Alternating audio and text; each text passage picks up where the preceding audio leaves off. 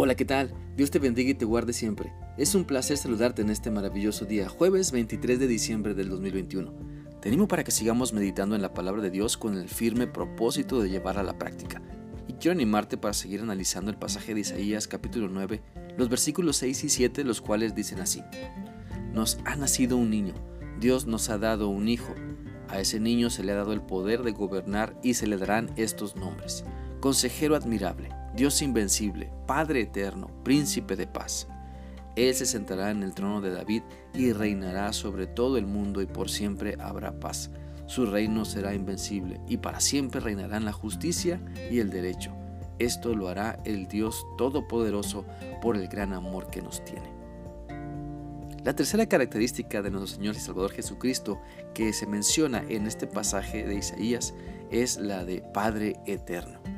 Y creo que esta frase nos hace recordar el pasaje del Salmo 106.48 que dice, bendito Jehová Dios de Israel desde la eternidad y hasta la eternidad. Y diga todo el pueblo, amén, aleluya. Jesucristo ofrece abundancia de la eternidad hasta la eternidad.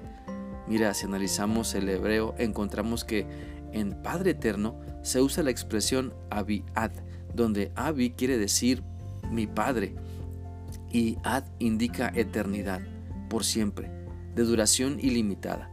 Este pequeño de quien habla el pasaje, es decir, nuestro Señor Jesucristo, es reconocido como eterno, no tiene principio ni fin, ya existía antes de venir a esta tierra y existirá por siempre. Creo que necesitamos esta clase de esperanza, necesitamos un Dios eterno que siempre esté ahí. Por eso Cristo, todo lo que es y todo lo que hace, permanece para siempre, no cambia, es inmutable. La Biblia dice en Hebreos 13:8 lo siguiente, Jesucristo es el mismo ayer, hoy y por siempre. El carácter de Cristo entonces no cambia, es eterno. Qué maravilla que en Cristo podemos tener un consejero admirable, un Dios invencible y también un Padre eterno.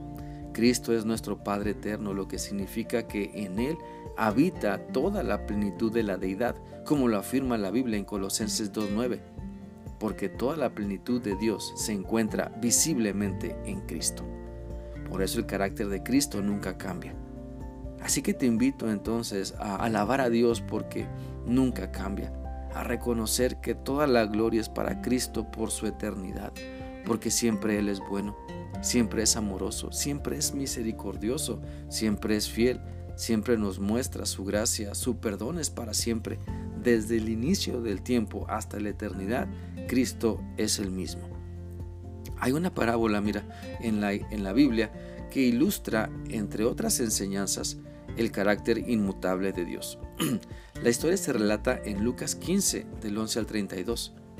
No importa lo que antes fuimos o lo que sigamos siendo, Dios no cambia.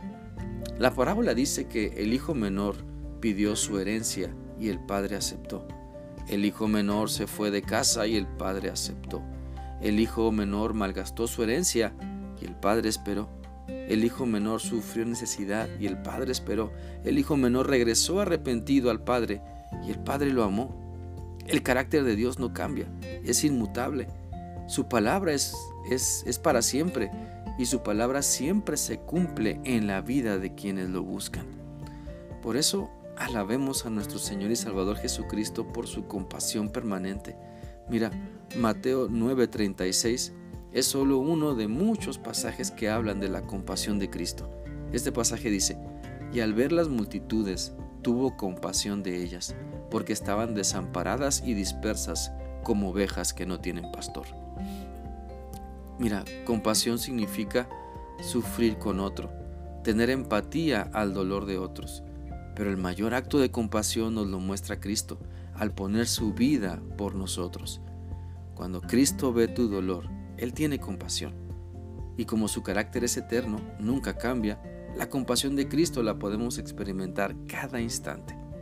Mira, cuando Cristo ve el desastre que has hecho de tu vida, Él es movido a compasión. Cuando tu vida es difícil, cuando las tragedias te persiguen por todos lados, cuando el mundo parece derrumbarse delante de ti, Cristo te muestra compasión y te rescata, te salva, te muestra su gran amor.